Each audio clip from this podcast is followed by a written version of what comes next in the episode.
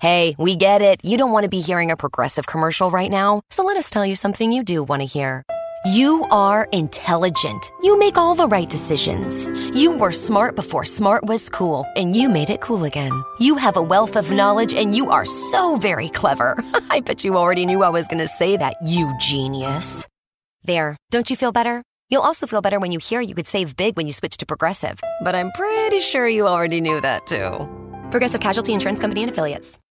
Para aqueles que nos visitam, ah, nós estamos há alguns meses meditando no Sermão do Monte, tem sido muito rico para todos nós, ah, muito desafiador. As palavras que nós temos lido aqui têm realmente falado no nosso coração e nós queremos mesmo assim uh, que, que, todos possam, uh, pelo menos, concentrar naquilo que Jesus tem falado. Nós temos nos dedicado como igreja, como pessoa, e, e as mensagens estão lá nas nossas plataformas. É, talvez a gente tenha que rever algumas, não, uh, talvez a gente tenha que ouvir novamente, às vezes quem só ouve no rádio, né? E, e pedir a Deus que isso faça sentido, né? Ah, é estranho, é estranho porque ah, muitos de nós, né, ah, vamos caminhando e ao passo que andamos, nos distanciamos de Deus, é estranho. Ah, muitos de nós, quanto mais tempo de caminhada, mais distante de Deus. Me parece que isso é uma tendência natural. A gente vai se afastando da palavra, a mensagem já não toca o nosso coração, não fala mais nada com a gente. E a gente quer quebrar essa cadeia natural, obviamente com o Espírito Santo e, e uh, rogando a sua graça. Quero ler o texto bíblico, mas antes quero lembrar os irmãos que hoje nós temos almoço. Pera, só só. Tá funcionando o microfone? Ah, tá. Que, tá eu, eu tô com uma sinusite brava, não tô escutando nada. Ah, tô surdo, só não tô certo. Quase mudo, né? Ah, nós temos almoço hoje, muitas pessoas têm calhou de ter vários compromissos. O guia e a pediram para confirmar, porque a maioria das pessoas que confirmaram, confirmaram que não ficarão. Alguém se planejou para ficar? Tem alguém? Ou todo mundo está tá enrolado? Porque a gente nem, nem faz. Tem alguém que falou, não, vou lá, vou ficar no almoço? Sim ou não? Gideão? Tá, então aí vocês conversam com, com o guia a melhor forma. Então vamos lá, gente, vamos abrir nossas Bíblias, Mateus, capítulo 6.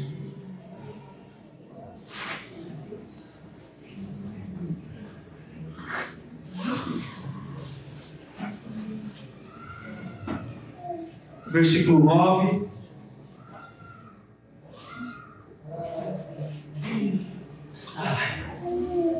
Até o versículo 15. Mateus 6, 9 a 15 diz assim: Portanto, vós orareis assim: Pai nosso que estás nos céus, santificado seja o teu nome, venha o teu reino, faça-se a tua vontade, assim na terra como no céu. O pão nosso de cada dia dá-nos hoje. Perdoa as nossas dívidas, assim como nós temos perdoado os nossos defensores. E não nos deixeis cair em tentação, mas livra-nos do mal. Pois teu é o reino, o poder e agora e para sempre. Amém. Porque se perdoares os homens as suas ofensas, também o vosso Pai Celeste vos perdoará. Se, porém, não perdoares os homens as suas ofensas, tampouco o vosso Pai vos perdoará as ofensas. Amém. Até aqui. Bom, como falava, nós temos, se eu não me engano, quatro meses para cinco meses, caminhado com o Sermão do Monte. E uma das coisas que a gente queria muito trazer já há muito tempo era uma reflexão sobre o Pai Nosso. A gente escuta muitas coisas sobre o Pai Nosso. A gente ora o Pai Nosso. É, você deve ter orado o Pai Nosso algumas vezes na sua vida. E Uma das coisas que até conversando com o Rafa, o Rafa tem um projeto né, de escrever músicas sobre o Pai Nosso. Até daqui duas semanas gente vai compartilhar. E a, a gente vem ao longo desses anos tentando extrair coisas espirituais daquilo que ao longo do tempo ah, vai de certa forma se perdendo. O Pai Nosso, ah, ele me parece aqui, quando nós lemos, ah, muito mais do que uma prece, ah, muito mais do que uma oração, uma reza, não sei como você prefere chamar. Ah, talvez a, a, ênfase que nós queremos dar aqui, ao longo desses, eu esqueci agora quantas são, seis ou sete mensagens do Pai Nosso, ah, a ênfase que nós queremos dar, o que, o que nós precisamos entender sobre o Pai Nosso é que o Pai Nosso, que essa oração que Jesus está nos ensinando, ela não pode ser apenas considerada uma prece, uma forma certa de orar, mas ela tem que ser considerada uma forma certa de viver. Jesus não está padronizando uma oração, Jesus está estabelecendo consciência de vida. Então, quando eu me aproximo do Pai Nosso, eu não me aproximo para aprender a orar, eu me aproximo para aprender a viver, e aprendendo a viver, eu oro com a minha vida. Interessante, porque quando você vê um pouquinho sobre a história, uma das práticas que os mestres tinham a respeito dos seus discípulos era, era obviamente o ensino. Então você vê que Paulo foi ensinado por Gamaliel, isso é uma coisa normal na tradição judaica. O que, é o que difere aqui é que Jesus pega os discípulos com um pouco mais de idade. Os discípulos eram escolhidos pelos, pelos rabinos com 12 anos. Jesus escolhe os seus discípulos, provavelmente entre 20 e 25 anos. Ah, eles não eram velhos, como muitos de nós pensamos, né? Ah, e aí a gente vai ver que Jesus ele vai passar por todos os temas aqui no Sermão do Monte, né? Vários temas de ensino. Isso vai calhar bem com aquilo que a gente tem falado aqui, na ideia de que Jesus está ressignificando toda a leitura, ressignificando todo o entendimento, porque a informação os discípulos já tinham, porque eles eram judeus. Eles aprenderam tudo que Jesus está ensinando. Jesus não é um cara inovador. Jesus não ensina coisas novas. Jesus ensina as coisas velhas que todo mundo esqueceu. Jesus traz de novo. Ele, ele é o novo no velho. Por isso que ele vai falar sobre isso. Ele não põe coisa nova em odres velhos, mas o elemento, o elemento é, é o mesmo, a mensagem é a mesma. Interessante que nessa perspectiva de ensino dos rabinos e dos aprendizes, dos discípulos, uma das coisas que os rabinos mais gastavam tempo ah, no ensino era a respeito da oração. Eles ensinavam os discípulos a orar. Em outro texto, os discípulos pedem: Pai, é, Jesus nos ensina a orar. Ah, faz parte do ensino aprender como é que se ora. E aqui, ah, Jesus vai fazer o tipo de oração, vai fazer o tipo de ensino, que não é aquele ensino que a gente ensina para os nossos filhos antes de comer. As crianças sentam em volta da mesa e a gente fala: agora vamos fazer o Papai do Céu, vamos, vamos fazer a nossa oração para agradecer a comer. Não é esse tipo de oração que Jesus está ensinando. A oração que os mestres ensinavam, ah, ela continha toda a cosmovisão do mestre. É como se na oração do ensino continha tudo que o mestre sabia. Nós podemos considerar, então, assim, o Pai Nosso uma síntese da mensagem de Jesus. Você vai perceber ao longo desses dias que Jesus sintetizou o seu ensino, óbvio, no Sermão do Monte, mas que a canalização desse ensino está no Pai Nosso. E que quando a gente vai uh, trabalhar com um pouco mais calma, você vai perceber que no Pai Nosso existe muita coisa. Muita coisa. O Pai Nosso é pesado, é denso. O Pai Nosso se lê como quem come uma comida uh, pesada. Você come aquilo e aquilo demora a digerir. É uma feijoada pesada. Você come, fica daquele jeito, porque é muita coisa. Então a gente vai entender que Jesus está trabalhando essa síntese para a vida dos discípulos. Então, tudo que o mestre sabe, canaliza na, no seu ensino da oração. E é por isso que você vai ver que o Pai Nosso é inteligente, é inteligente. O Pai Nosso é bem, bem escrito, bem elaborado. O Pai Nosso segue uma ordem. E Jesus fala uma coisa interessante. Ele fala assim: quando vocês forem orar, orem assim. E ele começa, Pai Nosso. Ah, Jesus tem essa mania, né? Jesus faz a ceia e fala: façam isto. E muitas pessoas vão entender que orem assim é que o Pai Nosso é uma forma de orar. Então nós só podemos orar como ora o Pai Nosso. Não. O façam assim, obviamente aqui que não é a mesma forma, mas está falando da mesma consciência. Então, então perceba que Jesus ele não padronizou um tipo de oração para que essa oração fosse repetida. Jesus no Pai Nosso ensina uma consciência para que a oração fosse vivida. Então a oração do Pai Nosso não é um padrão para que eu possa repeti-la. Eu posso repeti-la, mas não é para que eu a repita, mas é para que ela entre em mim e gere em mim uma consciência plena daquilo que eu estou orando. Então perceba como a oração é organizada, como a oração é inteligente. Ah, perceba que Jesus faz na, na no, no, no Pai Nosso a mesma ordem que Deus tem para os dez mandamentos. É muito interessante. Muito interessante. Os dez mandamentos são divididos em duas tábuas, né? Então, a primeira tábua é a tábua que fala das nossas obrigações para com Deus. E a segunda tábua é da nossa obrigação para com os nossos irmãos. O Pai Nosso é a mesma coisa. A primeira parte do Pai Nosso, ela fala acerca das reflexões que nós temos acerca de Deus. Por exemplo, Pai Nosso, Teu é o reino, teu nome, tua vontade.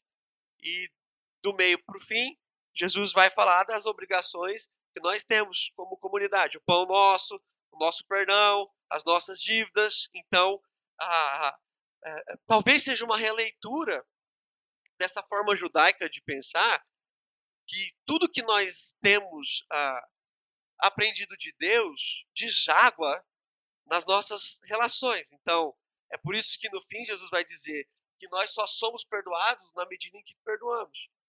Então, a, a, Jesus vai organizar a sua oração de uma forma onde a, os seus discípulos estão acostumados a pensar. Primeiro, nós lidamos com as coisas de Deus e as coisas de Deus nos faz lidar com as coisas dos homens. Interessante. Aqui, apesar dessa inteligência toda de Jesus, eu acho Jesus um homem muito inteligente, acho que você também acha, né? Ah, ninguém ia falar que não. Ah, claro, porque é Jesus, né? Mas, apesar da inteligência, o sermão, o, o Pai Nosso não é uma, um texto de novidade. Muita gente acha que Jesus está inovando demais. Não, os rabinos oravam orações semelhantes.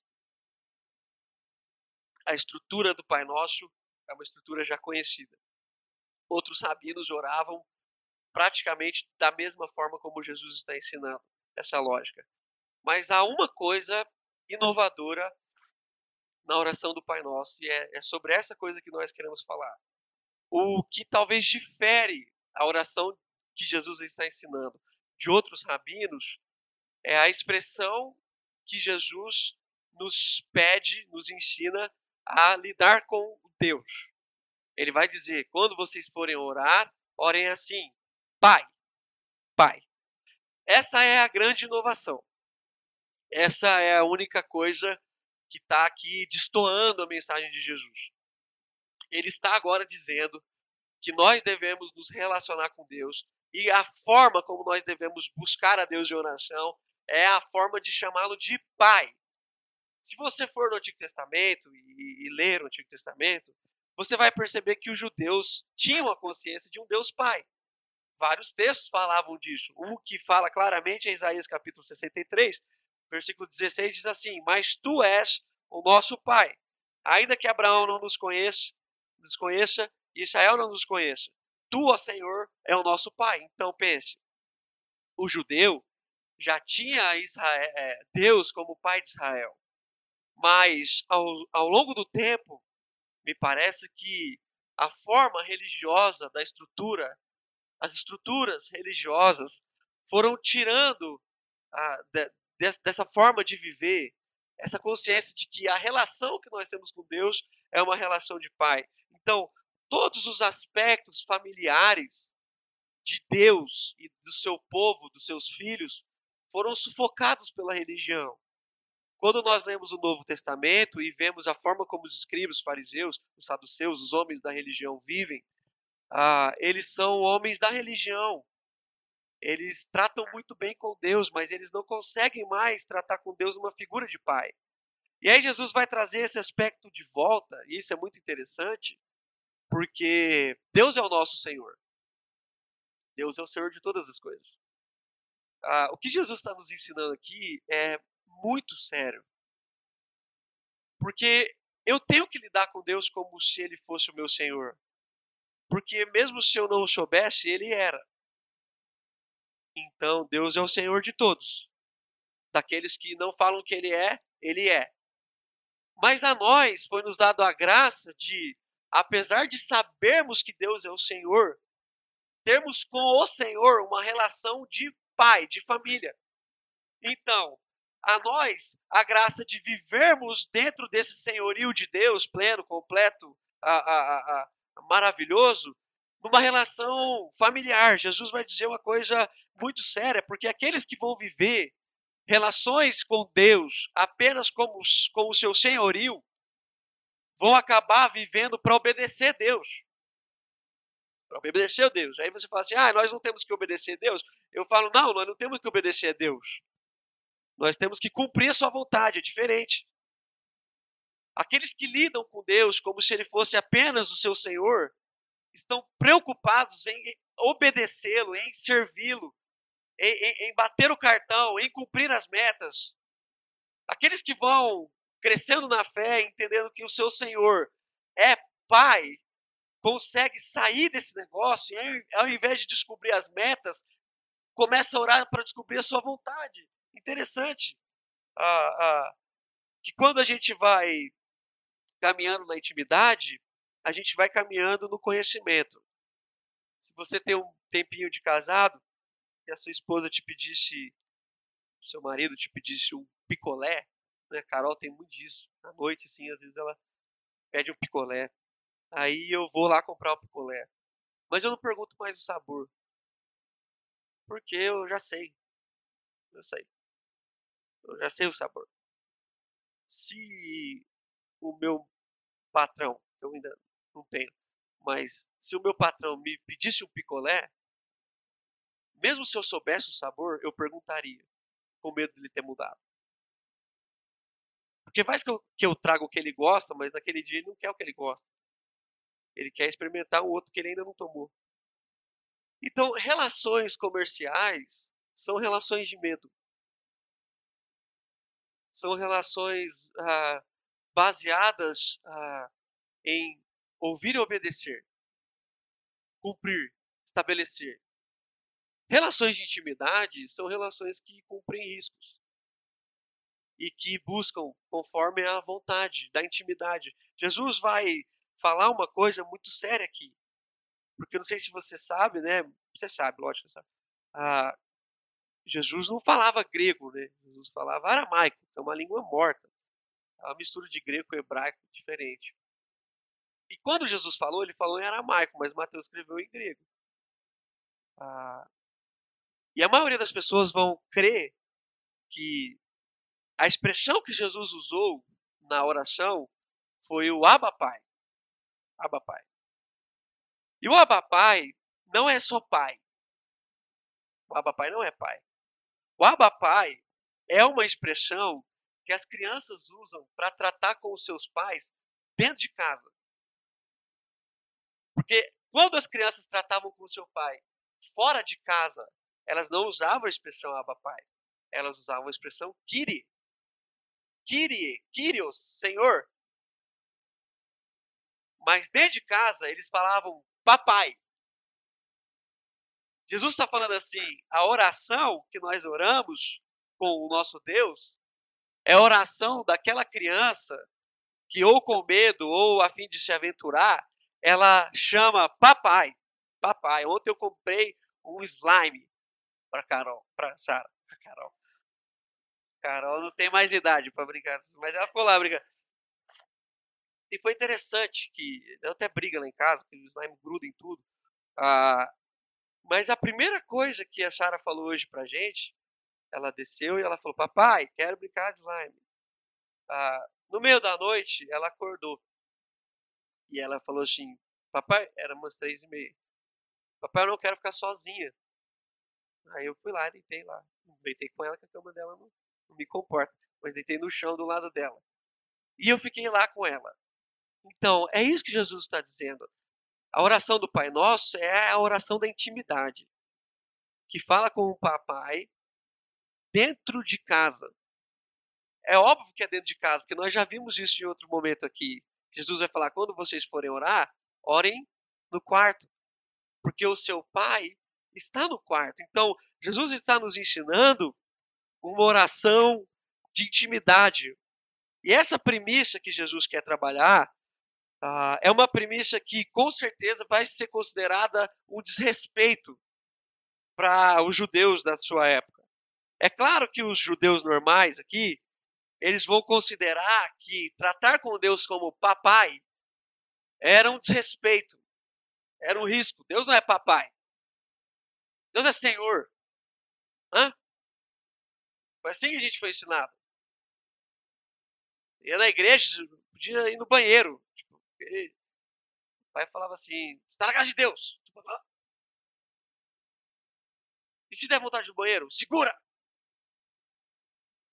E eu ficava lá, tipo, com medo desse Deus, que, que, que, que eu poderia muito bem levá-lo para o banheiro comigo se ele fosse meu pai. Mas a religião vai traçando empecilhos, e é interessante como Jesus vai construir essa dádiva que foi nos dada. Porque a gente vai começar a lidar com Deus como Pai, e aí Jesus está nos ensinando a não só falar Pai. Porque quando você vai orar, geralmente você não fala Pai. Na maioria das vezes você fala Senhor. Isso é normal. Ah, Jesus não está só falando assim, troquem a palavra. Jesus está trabalhando uma consciência. Então perceba, se a oração de Jesus, como nós falamos, traduz todo o seu conhecimento de mestre, o primeiro pilar que Jesus quer estabelecer é o pilar da paternidade. É como se Jesus falasse assim: se vocês não entenderem a paternidade de Deus, todas as outras coisas estão com, comprometidas. Agora, entendendo o pilar de Deus, da sua paternidade, as demais coisas são complementares a ela. Porque quando Jesus vai ensinar a orar, ele vai ensinar a orar a buscar a sua vontade. Ok?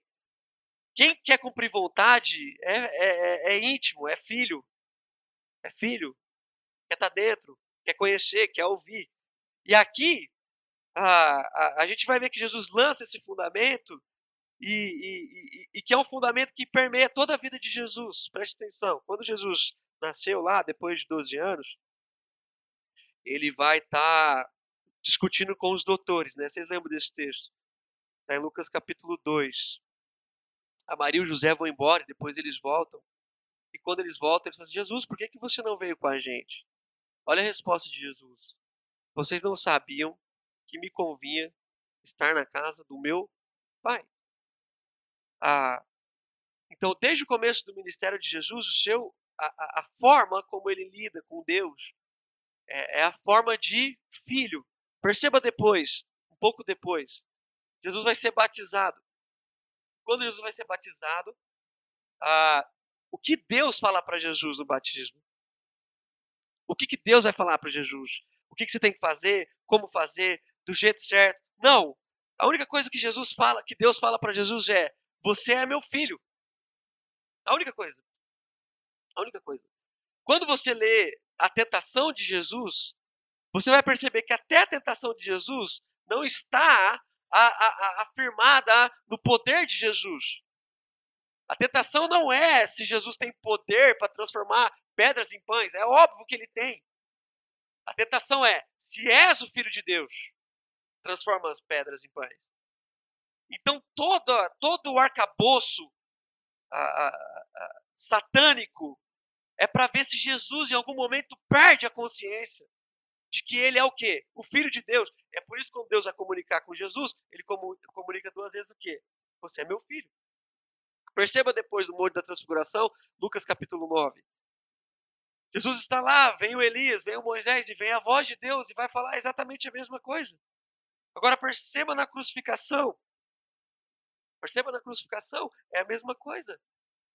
É a mesma coisa, é, é, é exatamente igual à tentação. Se tu és o filho de Deus, desce daí. Desce daí.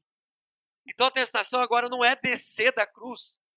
A tentação é perceber se mesmo crucificado, Jesus ainda tem em sua consciência que Deus é o seu Pai. Agora perceba como Jesus se despede da terra. A sua última expressão, o seu último fôlego de vida foi: Pai, em tua mão entrego o meu espírito. Então, a primeira expressão que nós vemos de Jesus com 12 anos na, na, Bíblia é falando que ele era filho de Deus. É a última expressão que nós temos de Jesus na Bíblia é que ele era o filho de Deus. Então, o que, que Jesus quer trabalhar na nossa vida? É que a caminhada cristã não é para descobrir como é que a gente tem que fazer para cumprir os desejos, os anseios do nosso Senhor. Mas é para ver que se caminhando com Ele, a gente discerne qual é a vontade do nosso Pai. É por isso que Jesus vai trabalhar a, a, em todas as suas orações, menos uma, ele cita o, o, Salmo, número, o Salmo 22, ele vai trabalhar em todas as suas orações o Pai, não é só no Pai Nosso. Tem uma oração que eu gosto de Jesus, ele fala assim: graças te dou, Pai, Senhor do céu e da terra. Então Jesus inverte: graças te dou, Pai, Senhor dos céus e da terra. Jesus vai orar dizendo assim: Pai, se possível, afasta de mim esse cálice. Então preste atenção. A paternidade de Deus em Jesus é o que agora Jesus deseja que seja a consciência dos seus discípulos. Eu quero que você abra sua Bíblia em Lucas capítulo 15, é para valer mesmo.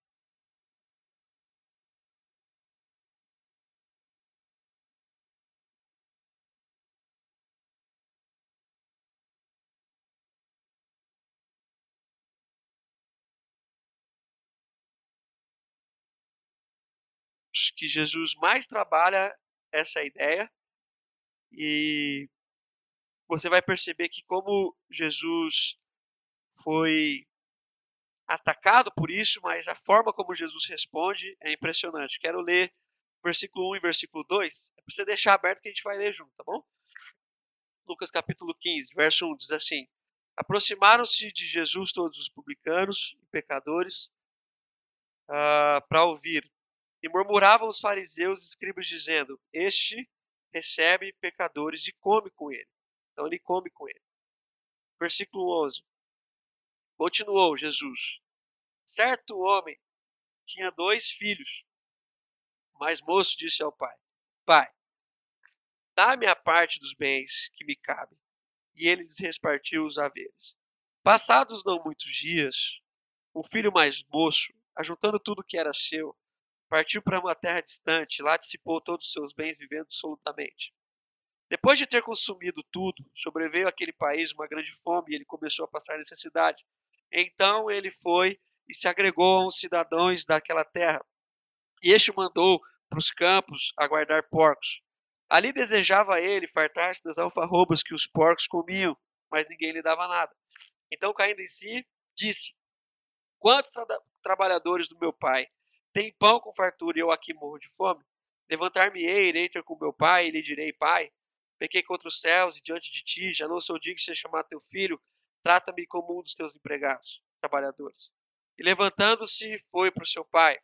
Vinha ele ainda de longe, quando seu pai o avistou, e compadeceu-se dele, correndo, o abraçou e o beijou, e, e disse, e o filho disse, pai, pequei contra o céu e contra ti, já não sou digno de ser chamado teu filho, pai, porém, disse aos servos: Trazei depressa a melhor roupa, vestiu, põe-nos um anel no dedo, sandália nos pés, trazei também e matai um novilho cevado. Comamos e regozijamo-nos, porque este meu filho estava morto e reviveu, estava perdido e foi achado, e começaram a regozijar-se. Ora, o filho mais velho estivera no campo, e quando voltava, ao aproximar-se da casa, ouviu a música e as danças. Chamou um dos seus criados e lhe perguntou o que era aquilo, e ele lhe informou: Veio teu irmão, teu pai mandou matar um novilho cevado porque o recuperou com saúde. Ele se indignou e não queria entrar, saindo, porém, o pai procurava reconciliá-lo. Mas ele respondeu ao seu pai: Há tantos anos te sirvo, sem jamais transgredir uma ordem tua, e nunca me deste um cabrito sequer para me alegrar com os meus amigos. Vindo, porém, esse teu filho, que desperdiçou os teus bens com meretrizes, tu mandaste matar para ele um novilho cevado. Então lhe respondeu o pai: Meu filho, tu sempre estás comigo, tudo que eu tenho é teu. Entretanto, era necessário que nos regozijássemos e nos alegrássemos, porque o teu irmão estava morto e reviveu, estava perdido e foi achado. Preste atenção. Ah, talvez essa seja a parábola mais conhecida da Bíblia. Talvez. Ah, a forma última como Jesus quis trabalhar a ideia de que Deus recebe pecadores, presta atenção, de novo. A forma última, a última forma. Como Deus quis trabalhar, Jesus quis trabalhar a forma de Deus o Pai receber pecadores na mesa, foi a forma de uma família. Então Jesus conta três histórias, você sabe disso.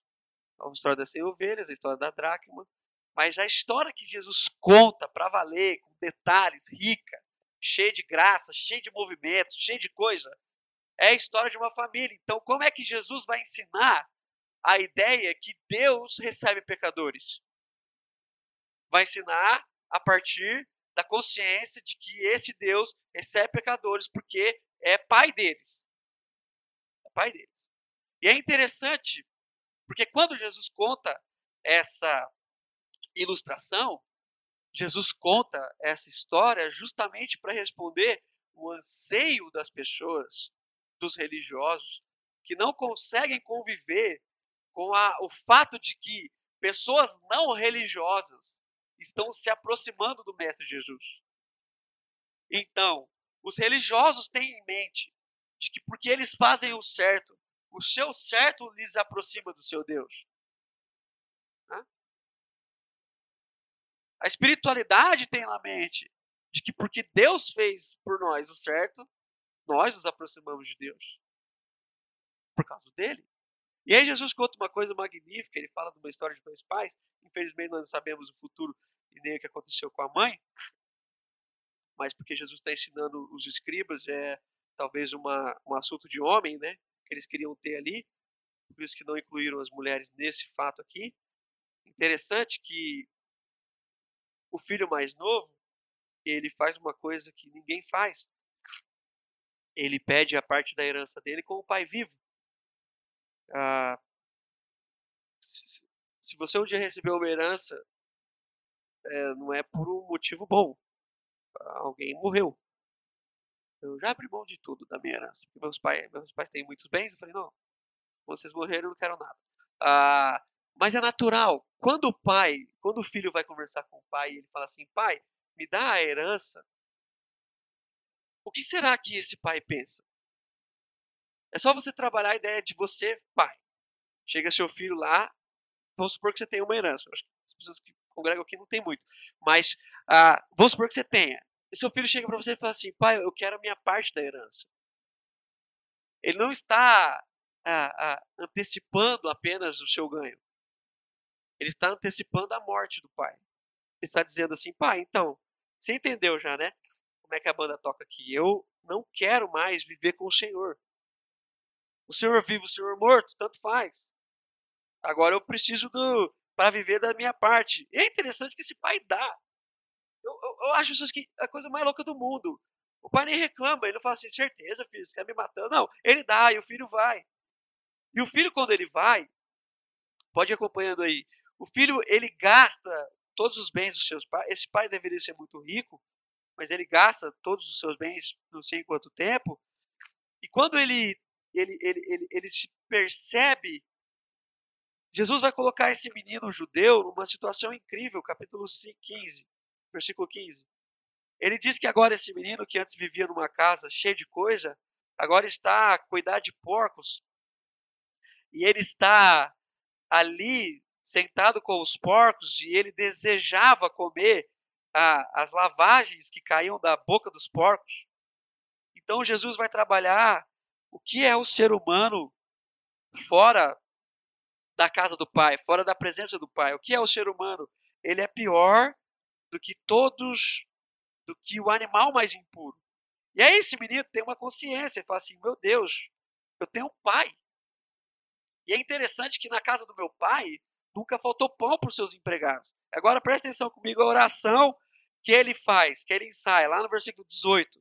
Ele levanta, levantar-me-ei. Ele vai levantar porque ele estava prostrado. E eu irei ter com meu pai. E eu lhe direi: olha a oração que ele ensaia. Pai, pequei contra o céu e contra ti. Então, menino não tem problema de teologia.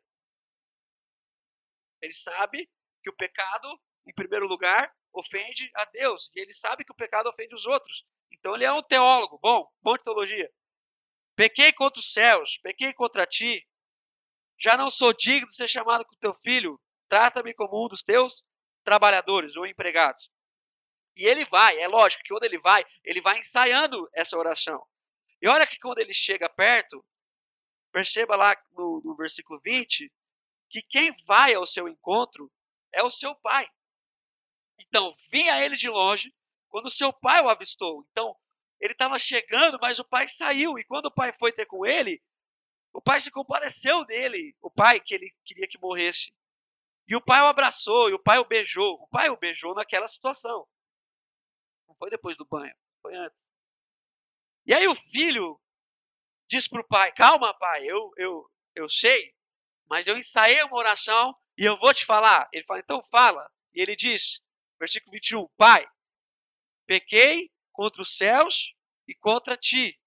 Já não sou digno de ser chamado teu filho. Presta atenção. Ponto. Ah, o que, que acontece? O pai interrompe a sua oração, fala para trazer depressa a melhor roupa, vestir, sandálias. Olha a parte que o pai não deixou ele falar. A oração completa é: Pai, pequei contra os céus e contra ti, já não sou digno de ser chamado teu filho, trata-me como um dos teus empregados. Ele não deu tempo.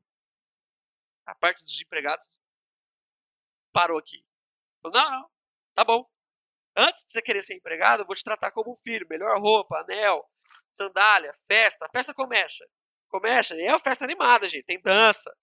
Né? Tá lá. O pessoal tá lá. Dançando, caprichando na comida. Mataram um novilho cevado. Nunca vi isso na Bíblia. Primeira vez. Maravilha. Ah, muito bom mesmo, sim. Ah, é uma das coisas que eu mais gosto. Que eu brinco com os adventistas. Vai ter churrasco no céu, né? Ah, a, a mulher que ajuda lá em casa não come carne. Eu falei assim, ah, nisso, a hora que chegar lá no céu, Jesus dos churrasqueiros vai escandalizar. Ah, eu nem falei outras coisas que eu pensei. Então, assim, aqui, você vai perceber que quando o irmão vê, versículo 27, presta atenção, ele chama um dos criados e ele pergunta, o irmão fala o que aconteceu. E a primeira expressão, a primeira coisa que ele sente, versículo 28, é uma indignação. É uma indignação. Ele fica indignado. Agora, olha a sacada desse texto, que maravilha. Versículo 28 ainda. O texto diz: Saindo, porém, o pai. Então, o mesmo pai que saiu para o irmão mais novo, sai também para o filho mais velho. E o pai vai ter com ele. E olha o que o pai quer. O pai quer a reconciliação. O texto diz: saindo, porém, o pai procurava reconciliá-lo. Mas o que, que ele falou para o pai? Olha o tipo de oração, o tipo de conversa que esse menino tem com o seu pai. Ele diz assim: há tantos anos eu te sirvo, sem jamais transgredir uma ordem tua. E tu nunca me destes um cabrito, um cabritinho sequer, para me alegrar com os meus amigos. Versículo 30. Vindo, porém, esse teu filho Interessante que ele não consegue chamar o pai de pai e não consegue chamar o irmão de irmão. Vindo por esse teu filho, que desperdiçou os bens com meretrizes, ninguém sabe se isso é verdade, me parece um julgamento. Tu mandaste matar para ele um novilho cevado. E olha o que o pai falou: Meu filho, o pai chama de filho. Tu sempre está comigo. Tudo que eu tenho é teu. Entretanto, era necessário que a gente se alegrasse, porque o teu irmão não é meu filho. É o teu irmão. O teu irmão. Ele voltou. Ele estava morto, ele reviveu. Então presta atenção. Nessa história maravilhosa de Jesus, essa, essa coisa magnífica que Jesus conta, a gente vai é, é, perceber para onde a religião vai nos levando. Depois você lê com mais calma em casa. Mas a religião vai nos levando a uma administração das coisas de Deus. A gente vai ficando bom, a gente vai administrando. A mesa, a mesa da religião é uma mesa de negócios. A conversa da religião é uma conversa que apresenta contas. O religioso não suporta a ideia de que outras pessoas também são abençoadas. Ele não suporta a ideia de que outras pessoas sentam na mesa. E aqui na proposta de Jesus, a mesa é o lugar de encontro da família, onde o pai encontra os seus filhos. E a religião, ela vai nos afastando tanto de Deus que nós vamos pedindo para Deus as coisas que Deus já nos deu. Isso é interessante. Ele diz assim: Você nunca me deu nada. E o pai responde: Tudo sempre foi teu. Era só pegar. Um pai com um bom relacionamento com o filho, ele pega as coisas. Ele quebra. O seu filho nunca ficou preocupado se ele quebrou suas coisas quando ele é criança. Ele preocupa depois que ele começa a ter medo de você. Hã? Eu cheguei em casa, a Sara me mostrou um desenho. A Sara é super caprichosa. Ela desenhou na sala, desenhou no quarto, nas paredes, e ela achou uma caneta permanente do que a gente usa para riscar as, os tapoeiros dela para ir na escola. Ela desenhou o nosso carro.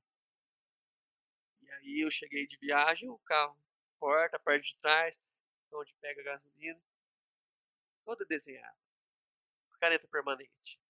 Então eu falei, olha, Sara, você é uma artista, E aí eu falei, o que, que você desenhou, filha? Ela falou, uma pera. Você sabe desenhar pera? Desenhou pera na, na, na, perto da cama, desenhou uma pera no carro. E aí eu falei para ela, o que, que você acha se começar a desenhar no papel? Então, assim, olha que interessante. Mais um pouco de tempo, ela não faria isso. Por dois motivos. Primeiro, que ela cresceu, ela já entende a diferença no papel e no carro. E segundo, porque eu poderia naquele momento tê-la feito ficar com tanto medo de mim que ela nunca mais pegaria uma caneta perto do carro. Então, são opções que a gente vai tendo na vida. E a religião vai nos dando cada vez mais uma consciência de que Deus é bravo. Deus é bravo. Cuidado, Deus pega. Eu lembro uma vez que eu estava pecando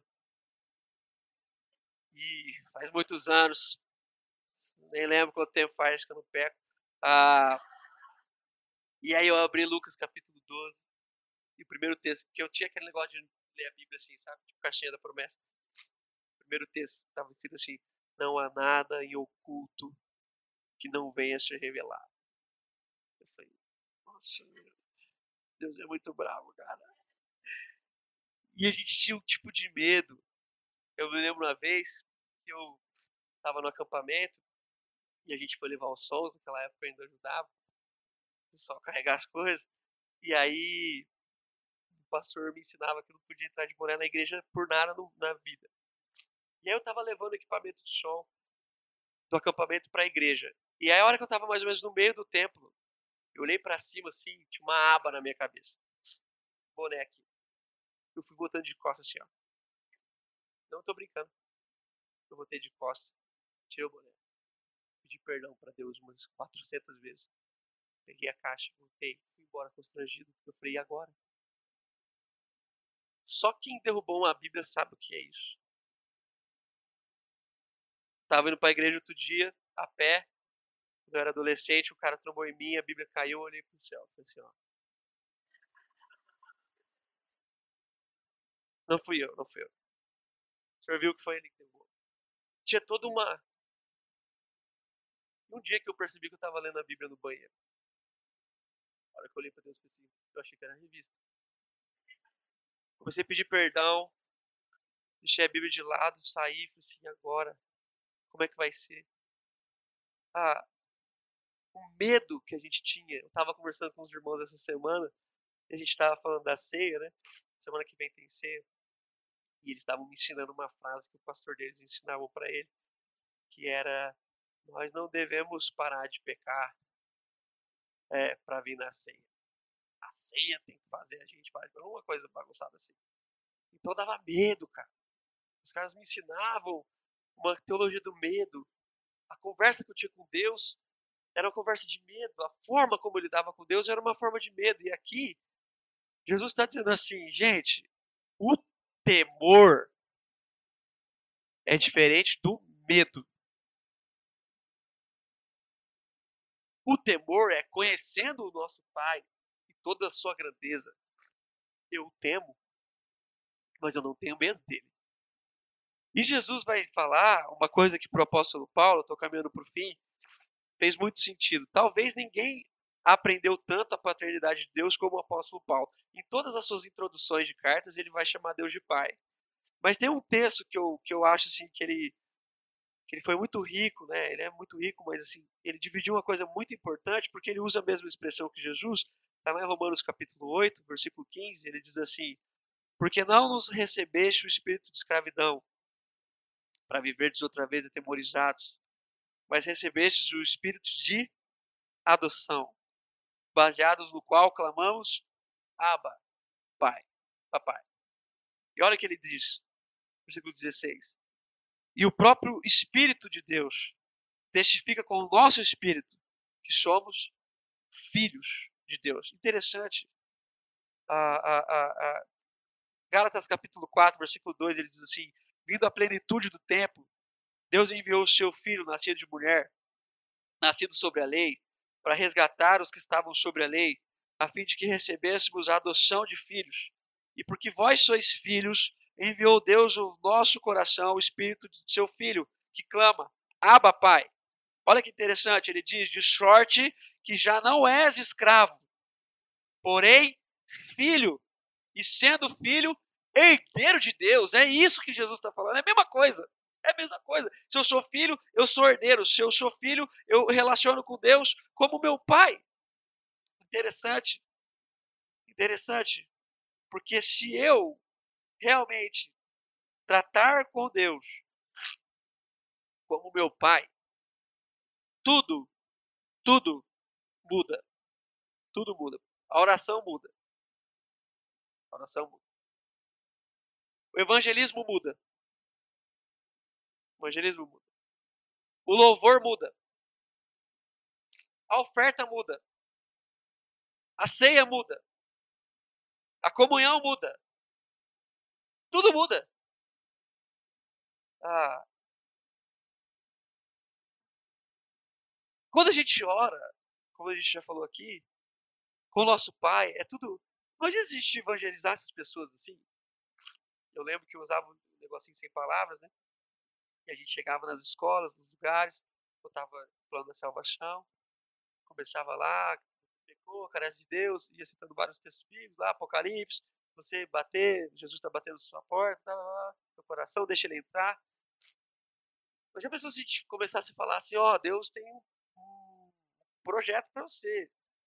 Ele é o seu pai, ele está interessado em caminhar com você, ele quer ouvir a sua voz, quando você chora, ele quer caminhar com você nos dias que você se alegra.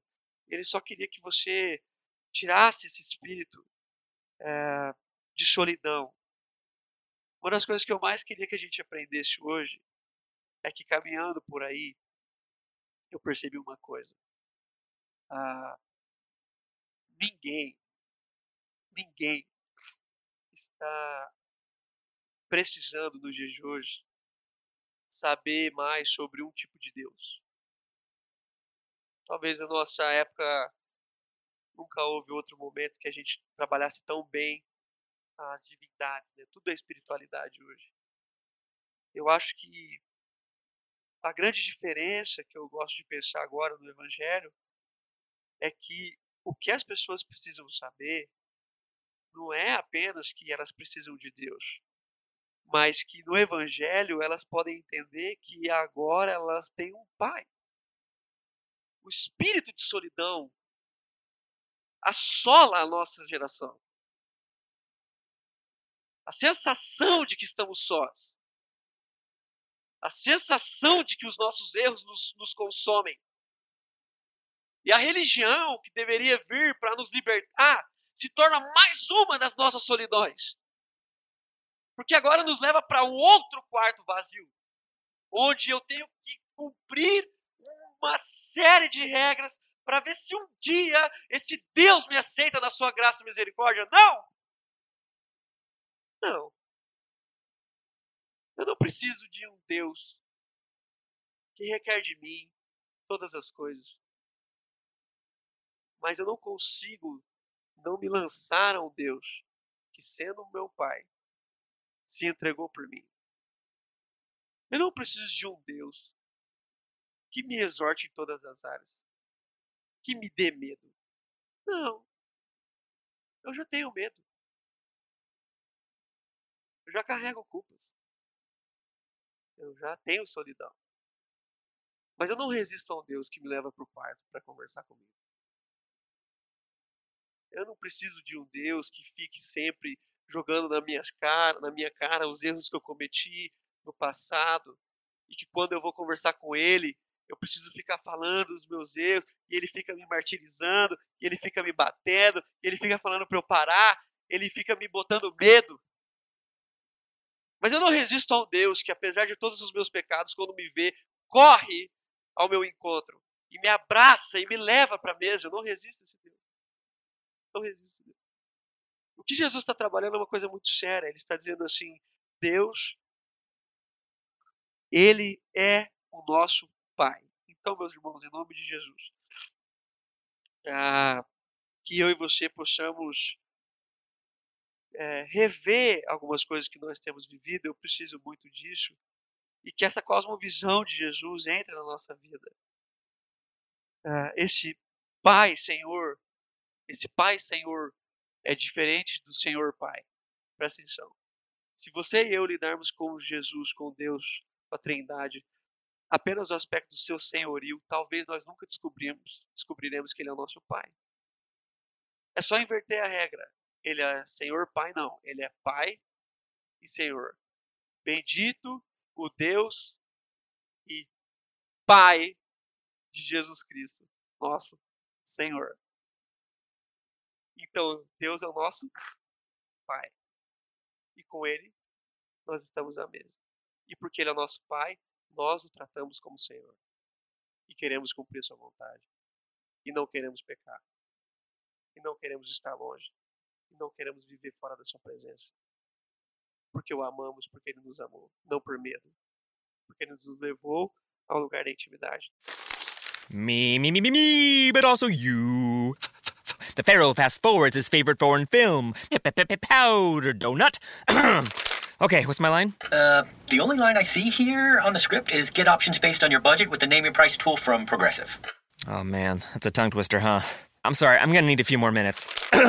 bulbous Walrus, the Bulbous Walrus. The name your price tool, only from Progressive. The owl ran afoul of the comatose coxswain. Progressive Casualty Insurance Company and affiliates. Price and coverage match limited by state law. We saved serious cash with our Progressive Home and Auto bundle and used the money to buy a new boat. Who's ready to water ski? This is not a real testimonial. Sure, customers can save big money with Progressive, but not enough for a new boat. They'll probably spend it on rent or gas money or maybe one of those little plastic wading pools for the yard. Ahoy there! Is what the captain might say. On the toy boat. In your wading pool. Progressive Casualty Insurance Company and affiliates.